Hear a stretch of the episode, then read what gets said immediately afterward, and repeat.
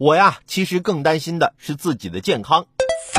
近日，发表在《阿尔茨海默症与痴呆症阿尔茨海默症协会杂志》上的一项新研究中，将年仅三十五岁人群的胆固醇水平和血糖水平与未来患阿尔茨海默症的风险联系了起来。该研究表明，从三十五岁开始控制胆固醇和血糖水平，可以最大限度地降低未来患阿尔茨海默症的风险。研究结果表明，早在三十五岁时，包括胆固醇水平在内的心血管疾病风险因素就开始为未来发展成阿尔茨海默症做贡献了。研究人员表示，从成年早期开始就应该认真管理这些因素，通过有效的干预手段降低心血管疾病、糖尿病以及阿尔茨海默症的风险。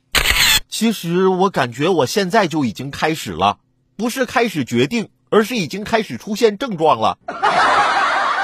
我呀，还特意找了一个非常有名的中医大夫，大夫给我把完脉后，建议我多运动，不要喝饮料，多喝白开水，出门步行，不要在外面吃饭，尽量吃素，少吃肉类和海鲜。我点了点头，问他我这是啥毛病啊？大夫告诉我，你呀，收入太低，压力太大，不适合高消费，一花钱就上火。